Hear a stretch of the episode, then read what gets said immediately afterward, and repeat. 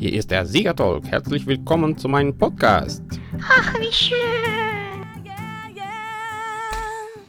Herzlich willkommen zu der zweiten Folge meines Podcasts. Ich freue mich heute, dir über meine Bekehrung zu erzählen. Ich bin ja in der ehemaligen Sowjetunion geboren, also in einem kommunistischen Land. Und alles, was mit Glauben zu tun hatte, war vollkommen verboten. Egal welche Glaubensrichtung, egal welche Religion, da gab es überhaupt keine Religionsfreiheit.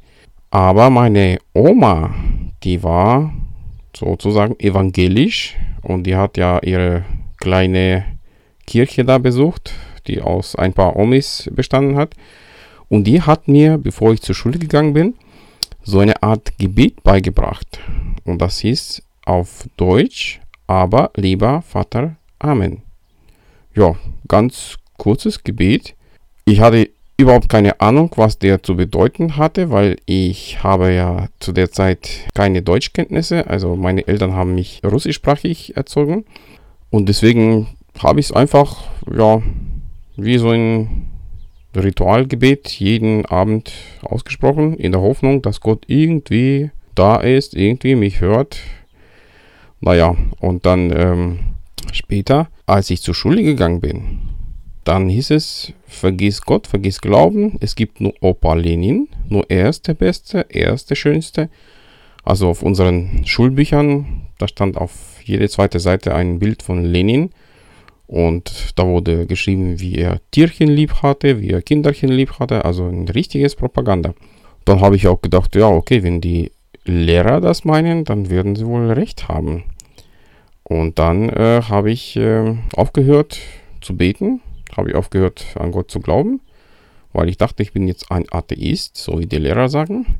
Danach, als der Gorbatschow in der Sowjetunion damals eine Perestroika gemacht hat, da kam es zu einer gewissen Religionsfreiheit.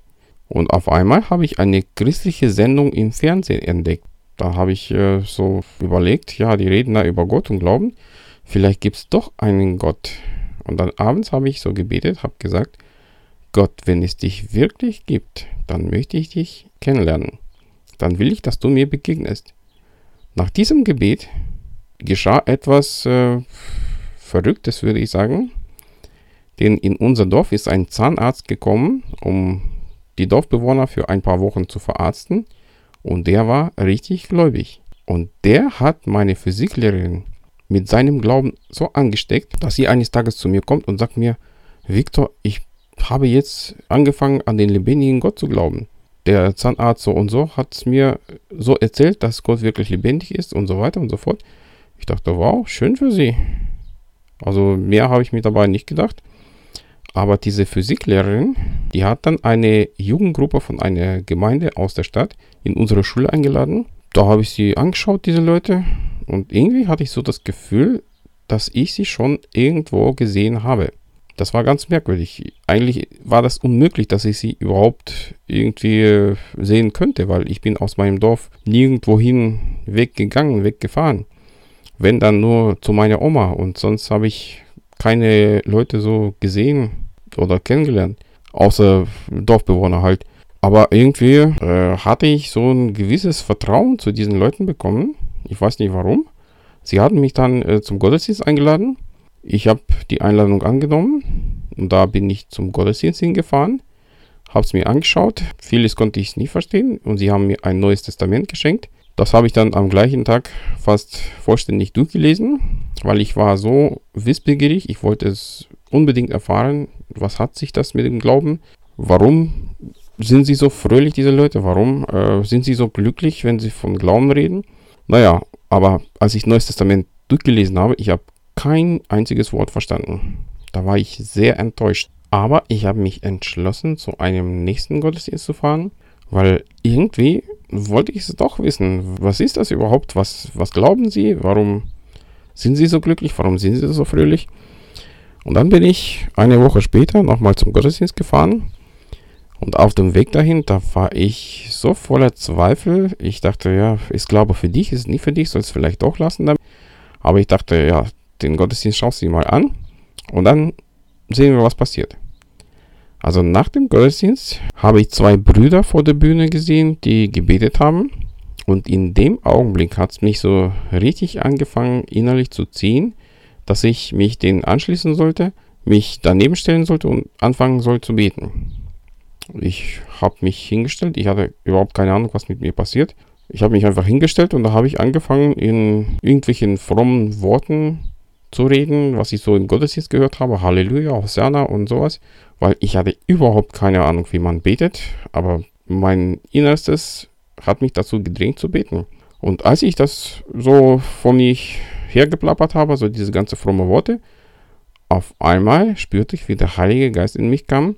Und ich spürte tiefen Frieden in mir, eine unbeschreibliche Freude und ich fühlte mich so geliebt von Gott. Es ist einfach unbeschreiblich. Seit dem Augenblick wusste ich tief in mir, jetzt bin ich ein Kind Gottes. Ich wurde vom Geist Gottes geboren.